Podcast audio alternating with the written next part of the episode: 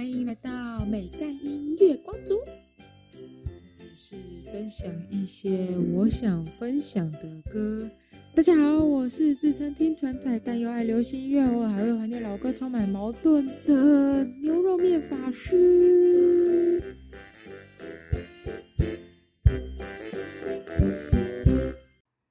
嗨，大家好，欢迎来到第三集。这一节主题是一起听团吧。这个主题呢，主要都会是围绕在一些会出现在音乐季的独立乐团。这集呢，我要先介绍一个独立乐团，叫做迷先生。迷先生呢，其实算是我接触独立乐团的启蒙。虽然我虽然他现在隶属于相信音乐，很多人不承认他是独立乐团。但是呢，迷先生也是会在各大音乐季走跳，然后都担任压轴，所以我觉得应该还是算是符合我们这个主题的啦。也是我第一个去看的专场，而且我还是一个人去看。去看了之后，整个深深被迷先生着迷，从此之后就爱上迷先生。我觉得迷先生算是蛮好入手的一个乐团。它的旋律呢，听起来很流行、很大众，但你认真看它的歌词之后，你就会发现它很会玩文字游戏。它很会用一些对比啊、押韵啊、同音异词啊，然后去譬喻它、扣旋它的主题。它很像一瓶美酒，当你喝一点一点的时候，觉得很好喝，然后等到你沉下去之后，你就是整个为它痴迷。而且它的曲风非常的多元，除了大家就是对于音乐季那种有嘶吼啊，就是很就大家可以一起喊呐那种之外呢，它也有那种很悠闲、很轻松的旋律，就是很适合睡觉的时候放来听的那。所以我觉得你是一个爱听音乐的人，一定可以在米先生的身上找到某几首属于你自己的歌。然后，明先生呢，他非常擅长的写一些人性啊，或是人类情感，或者是这个社会的一些现实面。那我综合看他这四张专辑，我觉得他扣选一个蛮重要的主题，就是他其实一直提倡着要你做自己，不要被这个社会框架限制。那你要去记得你那个最初的那个自己，还有你最初的那个初心。好啦，那我们来介绍一下迷先生这个团体。这个团体呢，总共有五个人。首先是主唱，他叫盛浩，然后吉他手是泽安，电吉他手小 B，贝斯手以诺，然后跟鼓手一凡。那他们是怎么组成这五个人的呢？其实是盛浩跟泽安他们国中就认识了，后来高中认识了以诺，大学认识了小 B，他们四个呢就组成团体，各处去比赛表演。在二零一一年的时候，他们参加正大金选奖，拿下了创作组的冠军。但他们当时还不叫做米先生，他们那时候叫子安盛浩。就是把他们那个吉他手跟主唱名字合在一起，当时呢也用子安圣浩这个名义呢发出了一张全创作的 EP，叫做《然后我们懂了》。后来加上那个易凡的加入之后呢，他们就觉得他们总共五个人嘛，但用两个人的名字取成团名好像很奇怪。他们在二零一二年正式以迷先生 Mixer。这个名字作为乐团的团名，那为什么叫迷先生呢？最大原因是因为他们当初觉得他们想要给人一种很神秘的感觉，想要取迷幻的“迷”这个字。他们左思右想之后呢，觉得啊，他们决定要用迷路的“迷”，因为台湾没有迷路，会比一般用迷幻的“迷”更加神秘。他们觉得他们的曲风呢，也是要给。听众这种神秘啊、迷幻的感感觉，而在二零一三年六月呢，迷先生就发行了首张创作专辑，叫做《马戏团运动》。那这张专辑的概念呢，就是说马戏团嘛，不是就会有驯兽师用皮鞭鞭策动物，让叫动物表演嘛，然后让观众开心嘛。而马戏团里面的动物，不管是狮子啊、大象啊、猴子啊、熊啊等等等，他们其实都已经被马戏团的人拔掉他们最尖锐的，比如说爪子啊、象牙啊等等之类，然后也被训练就是不会攻击人类嘛。那他们为了表演，他们其实也自己都会忘记了他们当初在那个大草原上面生活的自己，所以他们希望可以唤醒马戏团里面已经被驯服的动物们。别忘记自己其实是有力量的，那其实也是在暗示着说，我们这些人呢，就是已经被这个社会给驯服了。不要忘记，我们曾经有梦想、跟理想，还有力量。这张专辑呢，直接获得了第二十五届金曲奖的最佳乐团奖，非常厉害。就是他第一张专辑就可以直接获得金曲奖的奖项。随后呢，他们就去了东京、福冈，还有韩国釜山表演。这张专辑，我想特别介绍一首叫《巴掌》。他在讲说呢，嗯，你心里总是会有一些梦想，然后你会慢慢的被这个现实给摧毁。大家还记得那个最初的梦想跟执着吗？我们心中坚持的这个梦想。可以经历过几次现实给的巴掌呢？或者是我们最后会选择原谅？原谅是因为这个世界太复杂了，所以我们最后放弃了这个梦想。这样，他的这个巴掌其实就是在讲说，嗯，我们在追求的，我们在追求梦想的途中，可能会肚子很饿，可能会被人嘲笑，可能会被人看不起。又或者可能这一条路走的没有自己那么顺遂。每当你有一次想放弃的念头，那其实都就是一个巴掌。那你会不会撑过这个巴掌继续走下去，还是最后被这个巴掌打败，选择回到放弃这个想法呢？他歌词里面有写到说：“感谢曾经激动最赤裸的梦，尽管被放大之后显得丑陋。”被说烂的坚强像个巴掌，看清理由可笑的谎，当复杂都被原谅。歌词里面有就刚刚有说到一个被说烂的坚强像个巴掌，就回到我刚刚说的，嗯，每当你其实对自己说一次坚强，就是就是代表社会又在对你打了一次巴掌。那我们来听听这首迷先生的巴掌。二零一五年三月呢，明先生发行的第二张专辑叫《没有名字的人类》。这一张专辑的概念，其实在讲说，在我们组成一个群体之前，就比如说我们组成一个家庭之前，我们组成一个国家之前，或者是我们组成一个乐团之前，其实我们都是没有名字的。我们其实现在都是在努力，要去让被这个社会记住，或是让这个社会知道我们是谁。所以这张专辑呢，主要传达的概念其实要团结。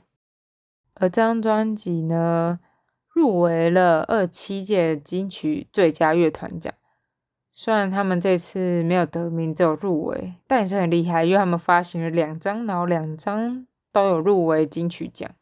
那一届的金曲奖是苏打绿获得，其实也是实至名归啊，苏打绿也很强。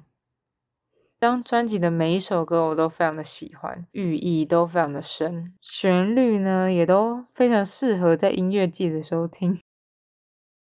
像《迷途》就是在这张专辑的，那他《迷途》的迷呢就是迷先生的迷，《迷途》这首歌其实，在迷先生粉丝也算是很经典的一首。这首歌的意思就是在讲说。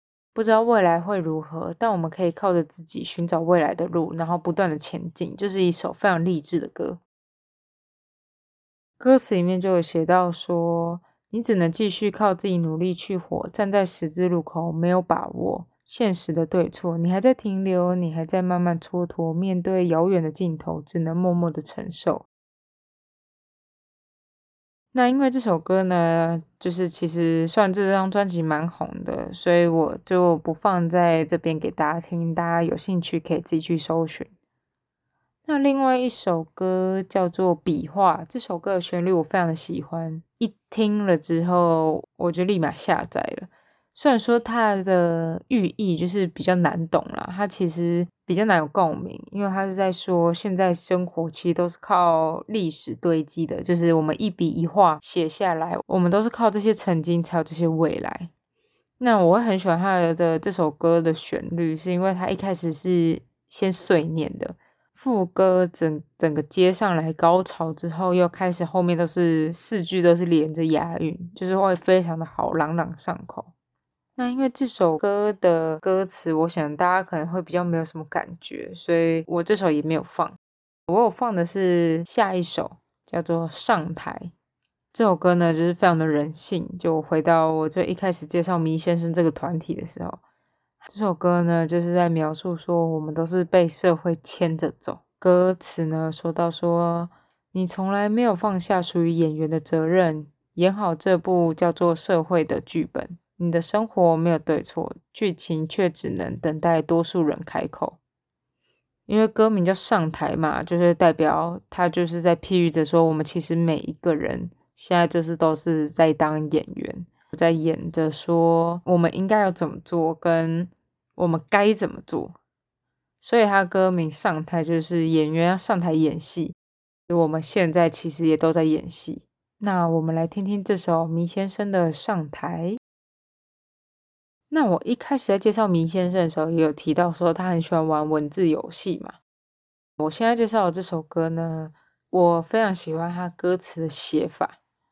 这首歌呢是明先生的内容，他其实是用呃类你类似写信的方式去写给你那个曾经最深刻但却没有结果的爱情，可能因为临时去留学啊，或是家人阻扰啊。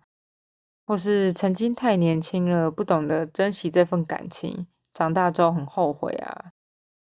就是他很抱歉，他这段时间造成对方的伤害，要道歉那些曾经犯过的错，但也希望看到对方可以知道，说他其实这段时间也非常的痛苦，不止你会痛，我也会。来，我们来听听他的歌词，他歌词呢就是在想说。写了自己，写了歉疚，卸了拿笔的手。我写下了我自己，然后写下了我想道歉的事情。我卸下了，就是我放下了拿笔的手。就我很喜欢他这里是写了，写了，卸了，就是听起来好像是三个一样词，但他其实就是有做一些文字上转变。下一段就是说，用尽说明，用尽形容。再见，自首，却在句号停留。这句呢，因为他放下了拿笔的手嘛，然后他在这一封信里面用尽了各种说明跟形容。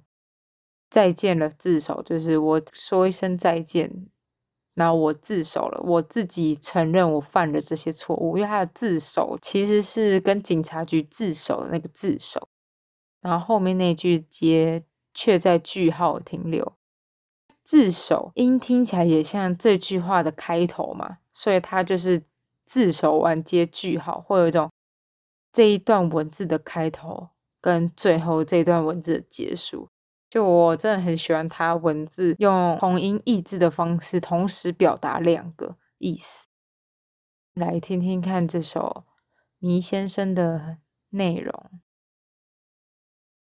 在二零一六年呢，米先生出了第三张专辑，叫《野生》。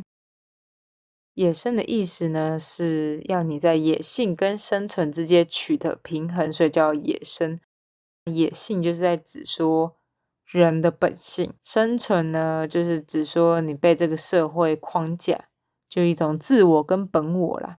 因为你要懂得生存，就是你要控制你自己心中的欲望嘛。你是想要在规则中学习生存，还是在生存中定下规矩呢？那这一张专辑呢，我非常喜欢它一首歌的概念。这首歌呢叫《小朋友》，这首歌很适合在音乐季唱，因为它进副歌前的时候是一个呐喊，可以大吼。是很喜欢这首歌的概念，他在讲说，嗯，要怎么定义出小朋友这个词呢？你怎么样才算小时候？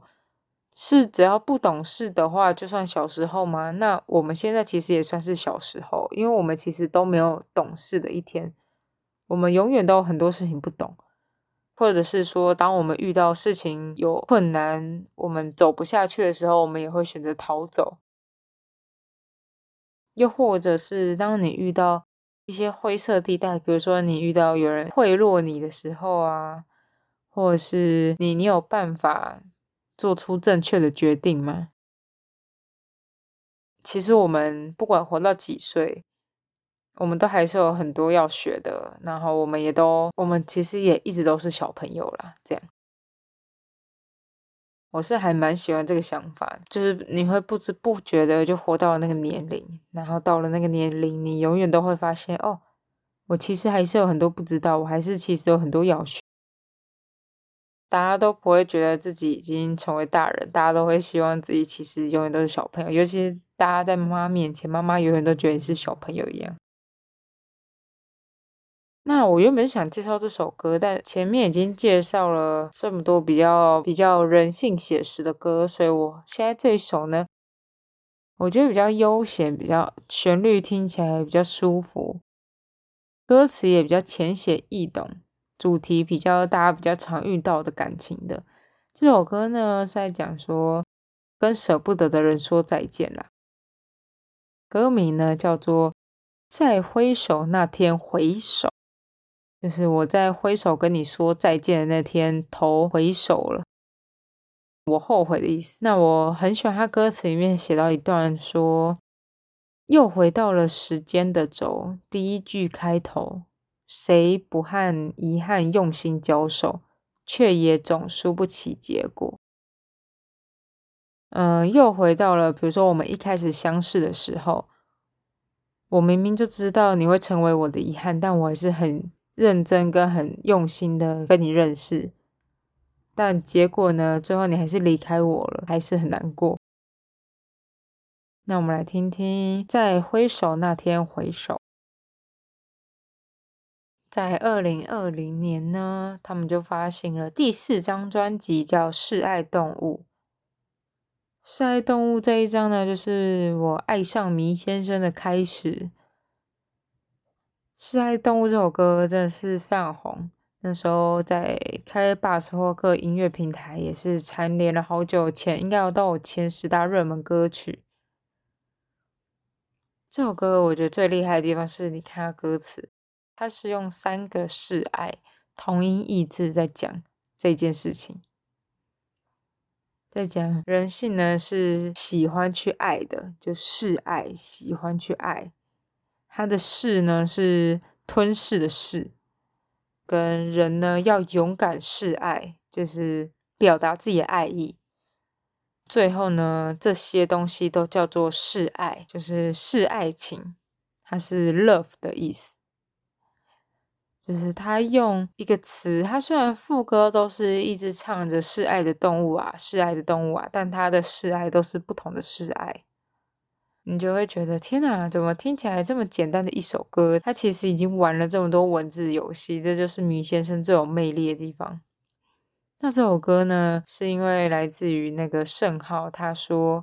因为他的爷爷得了失智症，有一天他去陪他爷爷的时候，他很怕明天爷爷爷可能就不记得他了，所以他意识到表达自己的爱意，就示爱是很重要的，要及时的表现出来。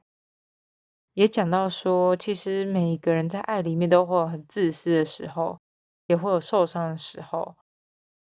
其实这种不管这种复杂扭曲的背后，都是爱的表现。像不知道大家有没有看过他的 MV，他的 MV 就是从头都用红线去贯穿嘛。他就在讲说，一对很相爱的恋人呢，经过了一千多天的相处之后，因为每天的相处被日常开始磨碎彼此的感情，最后每天吵架，每天看彼此不顺眼，甚至互相伤害。他们原本一起手上都有牵的红线，也突然不见了。但还好，因为有一方一直勇敢的示爱，不愿意放弃这段感情，最后红线还是又出现了，让这两个人就是有个 happy ending 这样。我很喜欢他歌词里面写一段话，叫做“爱没有什么方法，爱就是方法”，就是听起来很简单的一句话，但它其实含义非常的深。爱真的是没有什么方法，你觉得你应该要用什么样的形式去做，那那个形式那就是你认为的爱。这张专辑呢也有办了那个巡回演唱会，那。这个演唱会就是我一开始的时候跟大家聊到说，我自己一个人去的那个专场。那个专场那时候让我觉得很震撼，因为它的布置其实也全部都是红线。其实你的视觉上会有一种你被绑住的感觉。然后他唱《示爱动物》的时候也说，就是哦，你可以跟你旁边的人牵手啊。虽然我是一个人去啦，但是你在那一刻会觉得，哦，就算一个人去也会觉得很温暖。我真的觉得大家不用怕一个人去任何音乐性质的场合，因为没有人会在乎你。大家在乎台上的人有没有看他，然后或者大家在乎自己的现实动态有没有录到。其实根本不会有人在乎旁边那个人是一个人还是十个人这样。然后我觉得一个人去的时候，听演唱会的时候会更有感觉，因为你没有人跟你聊天嘛，所以你会很投入的在。那个音乐的氛围里面，然后你想要哭啊，或是你想要跟着歌大声唱啊，其实就是你也不用去顾及任何人的眼光。所以，我其实蛮推荐大家可以自己去听演唱会看看。我现在来继续说说这张《示爱动物》的另外两首歌。有首，另外一首叫《四不像》。这首歌其实大家看歌词应该都会明白，因为这首歌其实蛮直白的，在讲说社会很喜欢分类，然后大家会根据自己的角色努力做好自己应该要做的事情。比如说，我现在就是到了这个年纪啊，我就是要成为一个上班族，每天领一样的月薪。但其实也也有些人现在跑去做 YouTuber。或是做一些自由业者。当你尤其是最近过年嘛，过年的时候一定会遇到一些亲戚，就会说：“哎呦，你做那个能赚钱吗？”在他们的眼中，你就会成为就是这首歌所说的那个四不像。只要你没有按照这个社会的规矩跟大家觉得你应该要怎么做的时候，你就会被认为成异类。就是比如说，如果你只读到高中，没有念大学，大家就会觉得啊，为什么你不念大学？那你念完高中，去跑去做某某某店长，这样对吗？你不是应该要先念完大学吗？总之，我觉得就是也是在说，现在这个社会框架，或者是大家自己的既定印象，很常会去就是加注在别人身上了。那这首歌词就里面写到说：“你说我活得太疯癫，我说你才活在封建。”就像我刚刚说的那个，就是为什么不念大学就就不对这样。副歌就写到说：“我四不像，过得不争也不抢。他今天也没有做什么坏事，为什么他不能就这样活的？就是提醒大家说要做自己啦。”那我们来听听这首迷先生的四不像。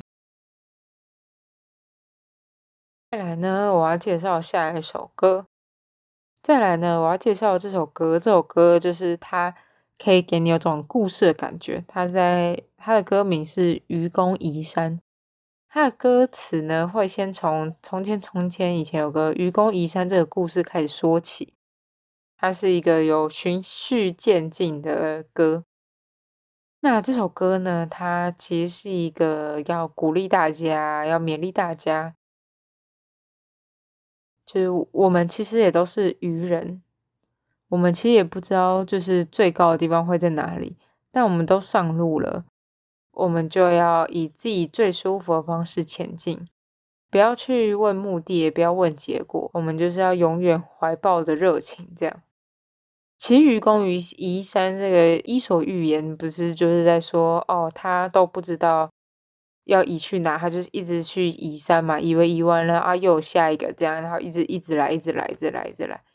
他把它譬喻成我们现在在追梦的大家，就是你不用去想的目的，反正你就是一直走，一直走，一直走。然后我也很喜欢他歌词里面写说，愚公其实还在那个老地方。他说最高的地方是你决定停下，你也不知道你会走到哪里，但一旦你决定要停下，就是你不再努力的时候，那那个就是你最高的地方了。那我们来听听这首倪先生的《愚公移山》。他在去年的时候成军十年，但他其实总共也只发行了这四张专辑，是有点少啦，有点听不够。但这四张专辑里面，就是有两张入围金曲奖，甚至一张得奖，这个成绩是非常厉害。那他其实在出专辑的途中，也是会出很多插曲，然后这些插曲可能都是呃一些偶像剧的片头片尾啊，像有一首叫。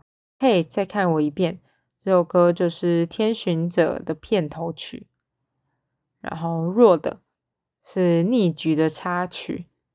不知道大家有没有看过逆局？我推荐听到这里的人没看过逆局的话，赶快去看。它虽然有两季，但如果你没耐心，你就先看第一季就好。第一季拜托撑过前面一两集，有点不知道在干嘛之外，后面真的超级好看。就是很适合喜欢看悬疑，它的推理都非常的有逻辑，然后节奏也非常的快，每一集都会破案到一点进度。啊，总之可能因为它逆局当初上的时候都有在爱奇艺，就现在大家都看 Netflix 嘛，所以比较少人看。总之我很推荐大家上网，就是无聊的时候可以看一下逆逆局这部片，真的是。我说真的，真的是我看过最厉害的台剧，比那个《想见你想见你》嗯，比那个《想见你》的剧情还要让我印象深刻。还有，因为它这个这部片逆局很多动作片，因为它是警察跟算律师吧 一的一部片。好，题外话讲完。那还有另外一首大家可能比较印象，叫做《长成什么样子算爱情》。这首歌是《华灯初上》的插曲，然后他在近期的一些表演也蛮频繁，都有唱这首歌。他这首歌的歌就是想代表意思，跟他歌名其实一样，就是怎么样子才算爱情。我觉得，我觉得这首歌听看完歌词也会觉得蛮沉闷的啦。反正总之就是鼓励大家说，不管你是什么样形态爱情，那都是爱，也蛮推荐大家去听。但我想要介绍这首歌呢，是素还真的电影主题曲，叫《返璞归真》。虽然我没有听过，我没有看过素还真，这首歌确实会给我一种有那种歌仔歌仔戏的感觉，但又很流行。歌词呢，也是写的非常非常人性。它的《返古归真》呢，在要表达就是你正常跟反常，怎样的是正常，怎样的是反常？那基本上正常的时候呢，是不是就是代表我只是按照大多数人的意思在做，我其实就叫做正常？那我其实反常的时候，是不是就只是跟别人不一样，这样就会被定义成反常？像他歌词里面提到。人面兽心这这一句成语，我觉得也蛮特别。就是说，我会不会其实，在大家面前，我就是装出一个人模人样啊，我很正常的样子，但其实我的心里是反常的，就是人面兽心。他歌词就写说，反常原来就是和多数人为敌，你得安静，你得客气。再来重新定义一句成语“人面兽心”，就是当你为了要当一个正常人，你你不讲话，你不表达意见，但其实你的心里还是反常的嘛，所以最后你就会变成“人面兽心”这个成语。我觉得蛮酷的，虽然因为我。本身没看素还真，我不确定跟素还真本身角色是不是有特别的关联啦。嗯，就像我刚刚说，他在讲正常跟反常嘛，所以他就是就像歌名一样，我要反骨，回到最最真，就是最做自己的一首歌。那我们来听看看这首歌。那以上呢，就是我今天介绍的迷先生。我这次有特别找，就是迷先生各种比较不同的曲风，有一些是玩一些文字游戏的，有一些是走心派的啊，或励志派的啊，或者是旋律听起来比较轻松的啊。不知道大家有没有比较喜欢哪一首呢？其实迷先生的曲风真的是非常的多元。但碍于时间，还是没有办法介绍这么多。希望大家有跟我一样迷上迷先生。盛浩的声音真的是超级霹雳无敌好听。如果你喜欢迷先生的其他首歌，也可以跟我分享哦。大家可以订阅我的 Podcast 频道，留言给我，追踪我的 IG。那就这样啦，我们下次再见。我是牛肉面法师，拜拜。